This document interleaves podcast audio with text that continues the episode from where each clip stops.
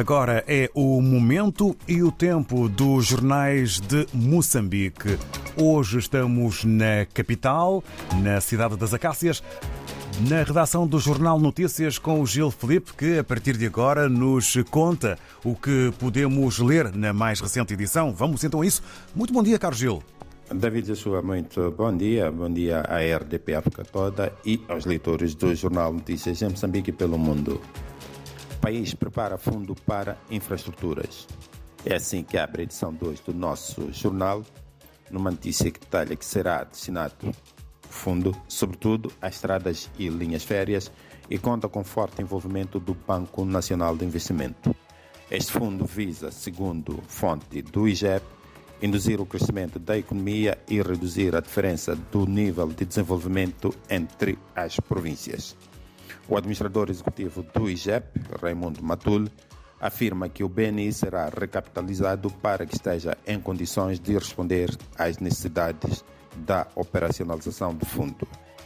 Outros temas de primeira página: grilheiros da Arnam submetem documentação para fixação de pensões é no âmbito do processo de desarmamento, desmobilização e reintegração acordado entre, entre o governo e a RNAM.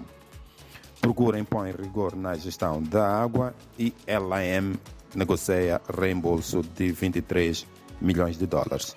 Este valor foi adiantado a Boeing para a compra de uma aeronave, mas o negócio não chegou a concretizar. Nas breves, mais sobreviventes do naufrágio de Moma toma posse novo ministro do Interior e vice-ministro da Saúde na reunião da OMS. Chamadas são os outros destaques da edição, destaques que estão, entretanto, nas páginas interiores. Expositores apostam tudo na FACIM, é o tema do rosto do suplemento Economia e Negócios que sai às quartas-feiras. Hidroelétrica de Caurabaça supera plano de produção de energia para conferir na página 4 e vulnerabilidade à seca poderá ser minimizada. Para ler na página nacional. Vamos às interiores e começamos, como é habitual, pela página cultural da celebração ideal à festa possível. São os ecos do 11º Festival Nacional de Cultura, que terminou domingo na província de Maputo. Na região de Grande Maputo, página da região de Grande Maputo, Hospital Geral José Macamo em reabilitação, é um dos principais hospitais gerais do país. E Sindicato Nacional de Jornalistas defende maior abertura do patronato.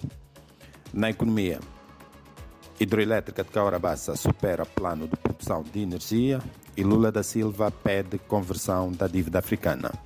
Em termos de economia, temos, entretanto, o suplemento Economia e Negócios, como disse às quartas-feiras, Expositores apostam tudo na FACIM, é o tema principal desta edição, que traz ainda mais parceiros abertos para Pandancua, o projeto hidroelétrico que vai nascer ao longo do Zambés, e a LAM com novos destinos. Na Paina Nacional, Educação prepara exames finais de 2023 e vulnerabilidade à seca será, poderá ser minimizada com a elaboração de uma estratégia para o desenvolvimento de zonas áridas e semiáridas. Para fechar esta resenha, o desporto, Mambas começam luta pelo Mundial 2026 contra o Botswana. Argélia, Somália e Guiné-Conakry são os outros adversários de Moçambique no grupo G da zona africana de qualificação ao Campeonato do Mundo de Futebol.